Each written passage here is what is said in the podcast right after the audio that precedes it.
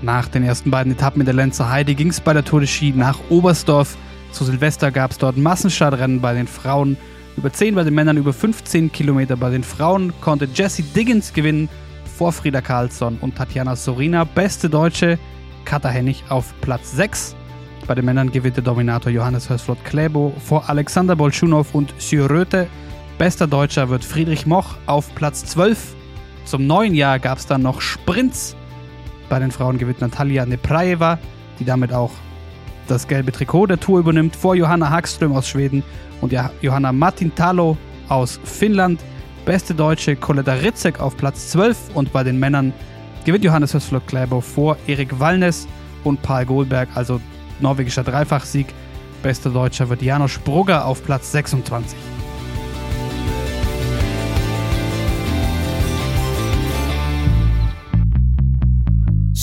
Happens.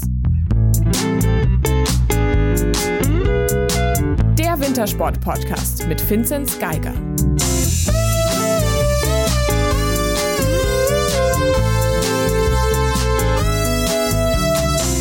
Hallo, hallo, ein frohes neues Jahr an alle, die ihr uns im alten Jahr begleitet habt und vielleicht auch frisch dabei jetzt im neuen Jahr 2022.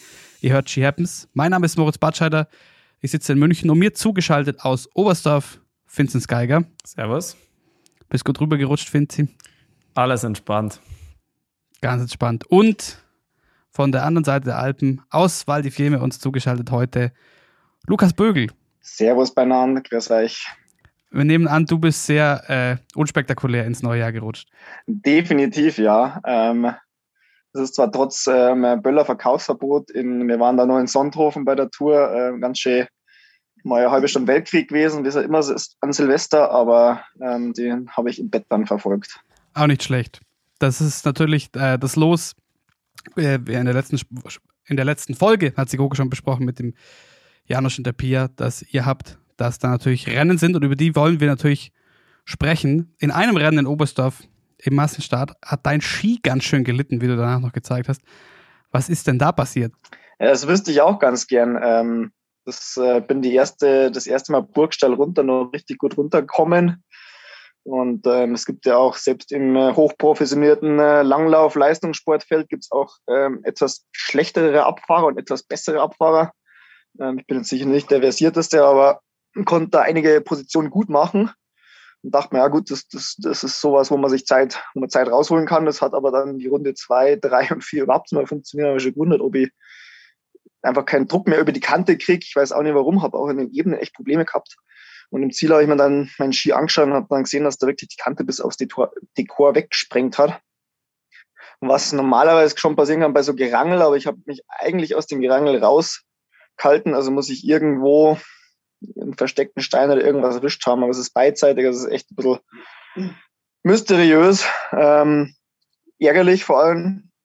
Ähm, weil man kann ja nie irgendwie abschätzen, wie, wie viel sowas kostet oder irgendwie, also will ich da auch nicht spekulieren, dass was wäre, wenn gewesen.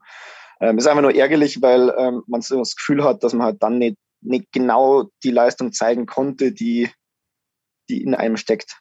Also bin zufrieden mit meiner Leistung, das war ein gutes Renner. Aber das ist so immer das Problem. Ich weiß nicht, ähm, Vinci kennst du ja auch, wenn du einen scheiß Ski hast, dann ist man einfach unzufrieden, weil man nicht genau das zeigen konnte, was eigentlich möglich wäre, oder? Ja. Gewinnen wahrscheinlich, ja. Das, das kann ich sehr gut.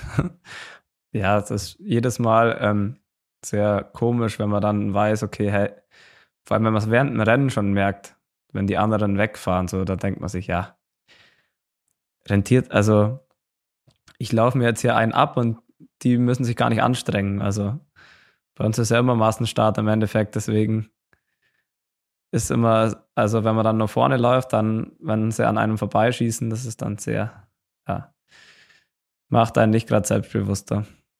Ja, ich finde eben im Rennen schon, allein das macht natürlich im Rennen schon brutal mental was aus.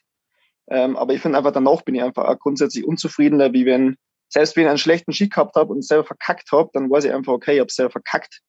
Aber wenn ich einen schlechten Ski gehabt habe und selber eigentlich gut draufgehen war, dann weiß ich einfach, okay, fuck, ich hätte irgendwie besser performen können. Das macht danach dann auch richtig unzufrieden. Ja klar, Sachen, die man gar nicht beeinflussen kann, das ist dann ähm, am allerschlimmsten.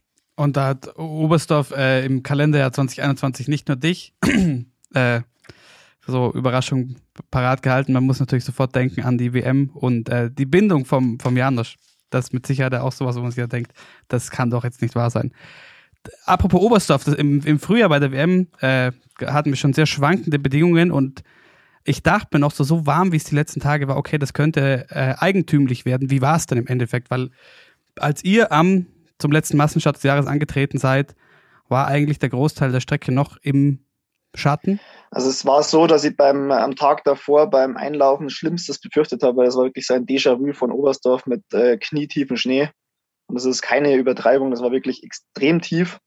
Und dann gab es schon die Ankündigung, erstens, es soll aufklaren in der Nacht, ähm, soll richtig schön werden und ähm, wenn es aufklart, dann zieht es natürlich auch deutlich mehr an. Der Vorteil natürlich auch im Vergleich zur WM, ähm, im Dezember kommt er da ins Ried einfach deutlich weniger Sonne als jetzt im, im irgendwann März. Ähm, und es gab die Ankündigung, dass halt salzen. Das haben sie bei der WM eigentlich vermieden, haben eigentlich sehr wenig gesalzen, weil ähm, dir Salz auf Dauer so eine Strecke kaputt macht. Also den, den Joker kannst du nicht jeden Tag ziehen. Und ähm, das haben sie damals bei der WM nicht riskiert. Und jetzt war es ihnen aber wurscht, so in die Richtung. Und ähm, dann war beim Renntag eigentlich genau das Gegenteil der Fall. Das Ding war eine Eisplatte, also wirklich komplettes Eis. Und selbst wenn ein Zuschauer da gewesen wäre, hätte wahrscheinlich nichts verstanden, weil es hat eine ganze Zeit so, es rauscht dann so, also rauscht dann so dahin. Und so war das ganze Rennen und das war extrem, ja, extrem schwierig eigentlich von, von den Bedingungen dann auch, ähm, hat man schon, schon gut auf den Latten stehen müssen, sage ich jetzt mal, äh, um da rumzukommen. Und ich bin eh sehr, also bin sehr erstaunt, dass nicht irgendwie großartige Stürze waren, weil so schnelle Bedingungen und Massenstart sind dann jetzt auch immer ganz schön eng. Aber da war es eigentlich, waren alle sehr diszipliniert. Das ist nicht immer so. Ähm, das war dann, das habe ich im Nachhinein gesehen, ähm, ein kleines Wunder, weil wir hatten in Oberstdorf auch schon mal einen Massenstart vor ziemlich genau vier Jahren ähm, auf einer ganz kleinen Runde, weil damals der Sturm gewütet hat. Ich glaube, da ist ja sicherlich wahrscheinlich 100 Stöcke kaputt gegangen. Da waren Stürze über Stürze und das bedingt halt immer so eine schnelle Runde. Ähm, macht das Ganze eigentlich immer ein bisschen hektisch und ein bisschen chaotisch. Aber das ging eigentlich und da war die Bedingung eigentlich sehr, ja, sehr stabil und war, war ganz gut, ja. Ganz schön schnell war es, oder? Also 32 Minuten ähm, oder 33 dann, aber es ist ja schon eher ein schneller 15er. Ja, das war richtig schnell. Also eben, das war halt auch eine, eine Eisplatte und hat jetzt wirklich gar nicht warm, also gar nicht gesaugt oder gar nicht warm worden. Und ähm, da auch so, gut, aber da hat natürlich deswegen ja wahrscheinlich auch mein Ski gelitten. Also ich glaube nicht, dass das passiert wenn es tief gewesen wäre. Nee, da hat es wahrscheinlich die Kante gekostet auf dem Eis. Genau, irgendwo habe ich da mal Pech gehabt. Leider. Du wurdest am Ende 21. und du meintest eigentlich so alles in allem, bis jetzt aber bis auf die, die Skigeschichte gar nicht so unzufrieden? Ja, ich meine, ähm, klar will ich weiter vor, ähm, aber ich habe es nicht so die leichtesten, also nicht so die besten Rennen gehabt. Ähm, nach meinem guten Einstand in Ruka ist eigentlich eher ein bisschen bergab gegangen. Und darum war ich jetzt froh, dass, ähm, dass jetzt mal wieder ein vernünftiges Rennen dabei war und ich mich eigentlich gut gefühlt habe und da ähm, schon gefühlt recht gut mithalten habe können. Und ähm, von dem her ist das dann, muss man das dann immer auch, auch ein 21. Platz ähm, positiv bewerten. Also man kann nicht immer ganz vorne sein oder so Rennen wie in Ruka mir gelungen sind mit meinem Top Ten Platz, das ist einfach doch eine Ausnahme auch. Und ähm, ja, von dem her war ich dann zufrieden. Ähm, klar ist bei so einer Tour immer blöd, auch äh, wenn zur Heide nicht so gut gestartet, dann kommen leider die Sprints, in denen ich genauso viel Zeit fresse wie in den Massenstarts. Ähm, also ich fresse auf 1,5 Kilometer für die Tourwertung genauso viel wie auf 15 Kilometer. Das ist immer so ein kleines Problem. Ähm, aber jetzt schauen wir mal, jetzt ist jetzt die letzte Etappe und da ist noch vieles offen, weil ich weiß, ich habe noch keine Startliste für morgen. Ich denke, dass viele ausgestiegen sind jetzt auch. Ähm, also traditionell steigen dann immer noch relativ viele aus, auch ähm, hinsichtlich halt äh, den Großereignissen. Und ähm, die meisten Positionen bei Natur machen wir Deutschen, muss man leider sagen, äh, nicht in, tagsüber im Rennen, sondern nachts im Schlaf oft mal. uh, ja. Oder am letzten, am letzten Anstieg halt dann. Ja. ja, da geht auch noch immer was. Das ist aber schade zum Beispiel, ich finde es schade, dass der letzte Anstieg ähm, keine Verfolgung mehr ist. Also ich finde den Massenstart nicht so gut wie die Verfolgung. Und seit zwei Jahren Massenstart auf dem letzten, also einen feinen Kleinbruch. Und ähm, ich fand eine Verfolgung besser, weil man es auch, ähm, ich denke, für den Zuschauer ist es auch ein bisschen besser, weil man genau sieht, wer halt erster oben ankommt, ist auch erster. Wer als Zwölfter oben ankommt, ist auch Zwölfter. Ähm, und zum Massenstart ist halt dann doch auch, da schwimmen halt viele noch länger mit. Das heißt, es gibt weniger Bewegung in der Gesamtwertung. Und ähm, ja, dann, ich persönlich finde da den Verfolgungsstart nicht besser. Ja, macht ja eigentlich mehr Sinn. Für einen Zuschauer weiß er dann halt gleich, der erste ist erster und der zweite ist zweiter. Aber es hat sich halt dann irgendwie so entwickelt, dass die Abstände dann riesig waren. Genau, das ist natürlich das Problem, eben, ähm, dass da dann Leute halt so weit vorweglaufen, dass das auch uninteressant war. Und ähm, da müsste ich aber sagen, dann muss ich halt vorher schon, ähm, ich meine, die erste Verfolgung ist jetzt zum Schluss zur Verfolgung, schiebt grundsätzlich das ganze Feld zusammen. Das heißt, ich muss darüber nachdenken, dass ich schon nach der ersten Station oder irgendwo mal eine Verfolgungsetappe mache, in der sich das ganze Feld nochmal zusammenschiebt. Ähm, oder halt auch da irgendwo schaue, dass ich die Bonussekunden reduziere, dass ich das grundsätzlich enger mache. Das wäre so mein Ansatz, um dann zum Schluss die Verfolgung zu machen und da halt eben nicht die riesen Abstände zu haben, sondern noch mehr Spannung drin zu haben. Ich glaube, das löst man nicht durch einen Massenstart. Das ist das letzte Rennen interessant, aber die ganze Tour bleibt trotzdem ähnlich. Noch ganz kurz zu Oberstdorf aus deutscher Sicht noch sehr erfreulich im Massenstartrennen, von dem wir jetzt schon vermehrt gesprochen haben. Friedrich Moch als Zwölfter, die Olympia-Quali fix. Was sagst du zu ihm? Ja, der Free ist, ist super. Also der Free ist, ist unsere große Hoffnung. ähm, naja, er ist einfach jung und, zeigt jetzt in seinem jungen Alter schon, schon echt stark Rennen, ähm, vor allem im Skating-Bereich. Und ähm, das ist absolut stark, was er da macht. Ähm, das, denke ich, wird in Zukunft hoffentlich, denke ich, auch ähm, noch mehr kommen. Und ähm, Langlauf ist halt, ähm, klar gibt es immer die Ausnahmetalente mit, mit ähm, Bolschunow oder Klebo, die es schon schaffen, mit Anfang 20 ganz, ganz vorne dabei zu sein, aber ähm, sonst wird ja oft postuliert, dass es ja schon eine Kraftaustauschsport ist, bei der man erstmal mit so ab 25 Mal die Austauschstunden hat. Und äh, von dem her bin ich da gute Hoffnung, dass der Frieda ähm, sich nochmal wirklich weiterentwickeln kann und dann vielleicht noch weiter vorkommt. Und dann gucken wir noch kurz zu den Frauen. Da war ja dann doch einiges los. Äh, schön aus deutscher Sicht im Maßenstartrennen. Katha Hennig als Sechste hat sich da gut von mithalten können und ein äh, spektakulärer Einlauf von, von Jesse Diggins, die noch Frieda Carlsson überholt hat. Und Frieda Carlsson hat das gar nicht geschmeckt und zum neuen Jahr im Sprint. Lukas, hast du dir das nochmal angeschaut? Das war schon ich sehr. Ich habe es nochmal angeschaut. Wir waren da ja schon so ein bisschen on the go, sage ich jetzt mal, ähm, und habe es dann gar nicht nochmal angeschaut. Also ich habe die, ähm, habe es dann schon ähm, so live gesehen, aber nicht nochmal angeschaut. Ja, ähm, bleibt natürlich in solchen Situationen immer ein Geschmack. Das haben wir schon jetzt auch mit ähm, Bolschunow und Klebo des Öfteren gehabt, das nicht nur einmal. Ähm, solange es äh, nicht großartig unfair ist, ist es halt der Sport. Also ähm, es hört sich hart an und es ist für die Beteiligten ähm, sicherlich extrem scheiße. Ähm, aber ja, das, es sind zwar jetzt keine Kontaktsport, aber ganz ohne funktioniert es ja vor allem Sprint auch nicht. Ich glaube, ich kann jetzt nicht vorstellen, dass die jetzt da so, ja, macht es dann doch auch nicht mit, mit so einer vollen Absicht. Also es ist letztes Jahr schon passiert, dass mit voller Absicht mal einer umgefahren wurde, äh, in Lachti vom im Ziel dann. Aber im, in der Rennsituation ist halt Rennsit manchmal auch Rennsituation. Man sieht ja auch nicht, wer hinter einem ist. Also klar, sie war dann schon irgendwie ein bisschen offensichtlich, aber. Ja, also, wir legen sie ja mal gut aus. ja, aber sind dann drei Minuten gerechtfertigt. Das ist ja schon ein Brett. Das ist vorbei jetzt, die Tour. Ja, eine Gesamtwertung. Die Frieda Karlsson ist natürlich für so einen Final Club extrem prädestiniert. Also, die ist äh, eine sehr leichte Läuferin und äh, eher. aber drei Minuten, da müsste jetzt morgen schon ein ganz schönes Feuerwerk sein im Endeffekt. Also äh, vorbei sie Tour nicht, aber für eine Frieda Karlsson zählt natürlich Platz eins und ähm, der ist halt wahrscheinlich weg, ja. Nach den Sprints übernimmt die Führung bei den Frauen, bei den Männern haben sie es nicht dazu gesagt, aber es ist auch keine so große Überraschung. Das gelbe Trikot bei Jonas Hesflock Klebo nach wie vor Natalia Neplaeva Und ja, zu dieser Situation noch, äh, Katha Hennig hatte dann noch Glück, die hing da nämlich auch mit drin und musste ein, zwei Schritte einbeinig machen, weil der rechte Ski an der fallenden Jesse Dickens hängen geblieben ist.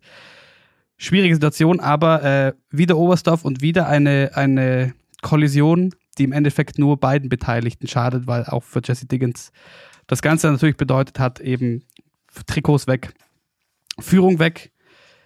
Kann man vielleicht noch gucken, was die noch so rausholen kann. Dann in Val di Fiemme und zu den Sprints noch ganz schön Coletta Ritzek. Wo hat die, kannst du, kannst du das sagen, Lukas, wo hat die in den letzten zwei Wochen ihre, ihre, ihre Form hergeholt auf einmal? Ja, ich denke, die Coletta ist schon immer sehr schnellkräftig. Äh, ich, ich habe das am eigenen Leib schon erfahren müssen. Wir hatten vor zwei Jahren vor der WM ein Trainingslager in Oberstdorf und wir haben äh, zusammen mit den Mädels Sprint gemacht und ich muss zu meiner Schande sagen, dass Coletta mich in allen äh, 10 Meter Sprints versägt hat. Ähm, also war mir das schon, schon länger klar, dass sie sich wahnsinnig schnell bewegen kann. Und ähm, ja, das hat es halt jetzt einfach wirklich mal gezeigt. Also ich denke, die Sprinter-Mädels hatten eine, eine, gute Vorbereitung auch. Die waren nochmal in so einer netten, die Mädelsgruppe in, in Norwegen sind dann zu uns äh, nach Lillehammer gestoßen. Da war es also schon bei die Coletta und ähm, hat sich eigentlich jetzt ja auch immer qualifiziert, also in den Sprints, den sie gelaufen ist, qualifiziert. Und ähm, dann ist es mal eine Frage der Zeit, wenn du dich einfach souverän qualifizierst, dann ist Sprint einfach viel möglich. Und wenn dann einmal der, der Schalter quasi umgelegt ist, dass das auch mal dann über das Viertelfinale rausbringst, ähm, dann ist halt vieles möglich, wie man gesehen hat in der Lenzer Heide. Und ähm, dann hat, glaube ich, hat so ein bisschen halt die Rennen, die zwei Distanzrennen haben so ein bisschen Körner gekostet dann für das Oberstdorf-Rennen. Ähm, da hat es im Viertelfinale einen super, wahnsinnig geilen Zielsprint hingelegt, muss man sagen. Der war phänomenal, bis er nochmal beigeschoben ist und dann ins Halbfinale eingezogen ist. Ähm, und das hat im Halbfinale nicht mehr geklappt, aber das sind dann wahrscheinlich die, die Körnchen, die liegen bleiben. Aber ja, da hat's dann äh, hat's den Schalter umgelegt und jetzt funktioniert es und das freut uns extrem gut. Äh, also extrem gut. Es freut uns extrem, ähm, weil das ist schon das Ziel der Mannschaft. Du musst einfach immer jemanden haben, der irgendwie mindestens im Halbfinale ist im Sprint und ähm, oder am besten noch im Finale. Was wir Männer jetzt nicht so schaffen, das schaffen es wenigstens die Frauen. Und ähm, das ist einfach schön anzuschauen, ja.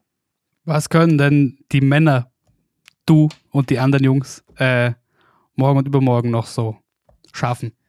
Ja, bei uns geht es viel um, um noch ähm, gute Einzelplatzierungen. Ähm, ich denke, morgen Massenstart ist wirklich alles offen. Ähm, wir haben äh, Albert Kuchler, der seine erste Tour läuft, seine ersten Weltcups läuft. Ähm, dem traue ich morgen auf alle Fälle solide Punkte zu. Der klassisch gezeigt, er war knapp dran in Lenzerheide. Ähm, Janosch, der in Lenzerheide saustark war, es ist auch morgen eine gute Strecke für ihn. Ähm, der kann sich morgen auch Richtung Top 15 bewegen. Und ähm, auch ein Free Massenstart immer gut zu haben. Bingo, meine Wenigkeit, ich denke, das ist ein gut. Wir hatten als Deutsche schon sehr gute Rennen. Der letzte Weltcup-Sieg Deutschlands war hier bei uns in Lenzerheide. Das war der Tim Czanke. Der hat hier den letzten deutschen Weltcup-Sieg hier geholt. Ähm, und da werden wir jetzt nicht ganz anknüpfen können, wahrscheinlich. Aber ähm, ja, wir hatten auch hier mal schon Rennen vor ein paar Jahren, da sind wirklich alle Deutschen, die gestartet sind, die Punkte gekommen. Ich weiß nicht, ob das vor drei Jahren war oder so. Ähm, sowas wäre natürlich ein Ziel, also einfach wirklich alle, alle Herren in die Punkte zu bringen. Und ähm, bei den Mädels ist es auch genauso. Ähm, die Kata war jetzt die letzten zwei Jahre hier auf dem Podest. Das ist ihre Strecke und mit dem sechsten Platz hat sie absolut gezeigt, ähm, dass die Form da ist. Ähm, das heißt, wenn sie nicht zu nervös ist und ähm, da zu viel will, ist das auf alle Fälle auch wieder im Rahmen der Möglichkeiten, äh, da aufs Podest zu laufen. Also ich glaube, das wird ähm, noch ein furioser Abschluss werden hier. Ja, auf den sind wir sehr gespannt, oder Finzi? Ja, auf jeden Fall. Also es ist immer, schaue ich immer gern an, weil es, ja, der Final Climb sowieso, das ist ja dann doch was ganz Besonderes und aber auch der Massenstart, weil da waren ja, wie du schon gesagt hast, die Deutschen ja schon immer sehr stark die letzten Jahre. Und vielleicht, ähm, ich weiß nicht, ob es der Tim Czarnke im Doppelstock dann gegen Kläbe auch schaffen wird, aber ähm, vielleicht ist ja morgen wieder was drin. Lukas, bei dir jetzt, du hast äh, uns vorhin schon erzählt beim Soundcheck, äh, du, du musstest oder wolltest heute äh, Kastanien frühstücken. Ich hoffe, äh, es gibt ein etwas schmackhafteres Abendessen so am Ruhetag. Ja, es gab, es gab da beim, beim Frühstück Kastanien äh, Blütenpollen und das habe ich noch nie probiert ähm, und die habe ich mir dann, glaube ich, ein bisschen eskalativ auf mein Müsli gestreut, so dass ähm, das nicht mehr ganz so gut geschmeckt hat. Also, wenn ich das morgen nochmal ausprobiere, dann mache ich ein bisschen weniger rein oder ich bleibe beim Altvertrauten, was ich weiß, was ich, ähm, was mir schmeckt. Und sonst, wir sind in einem echt soliden, super guten Hotel, ähm, wo es natürlich in Italien ist, der blüht des Sportler jetzt immer auf, weil es gibt einfach genug Pasta ähm, und ähm, eine schön al dente Pasta und keine verkochte Pasta. Das heißt, ähm, ich glaube, ähm, Winzig ist da ähnlich. Wir laufen alle relativ gerne in Italien irgendwelche Rennen, weil da weiß man einfach, das Essen passt, egal wo man ist. Das ist doch schön. Dann wünschen wir dir noch einen äh, geruhsamen, entspannenden äh, Ruhetagabend und ganz viel Erfolg morgen. Vielen Dank, vielen Dank. Ja, danke, dass ich dabei war. An euch alle da draußen. Vielen Dank euch auch wieder fürs Lauschen. Wir hören uns dann übermorgen nach dem Final Climb mit einer abschließenden Folge zur Tour de Ski. Bis dahin, macht's gut. Servus. Ciao. Servus.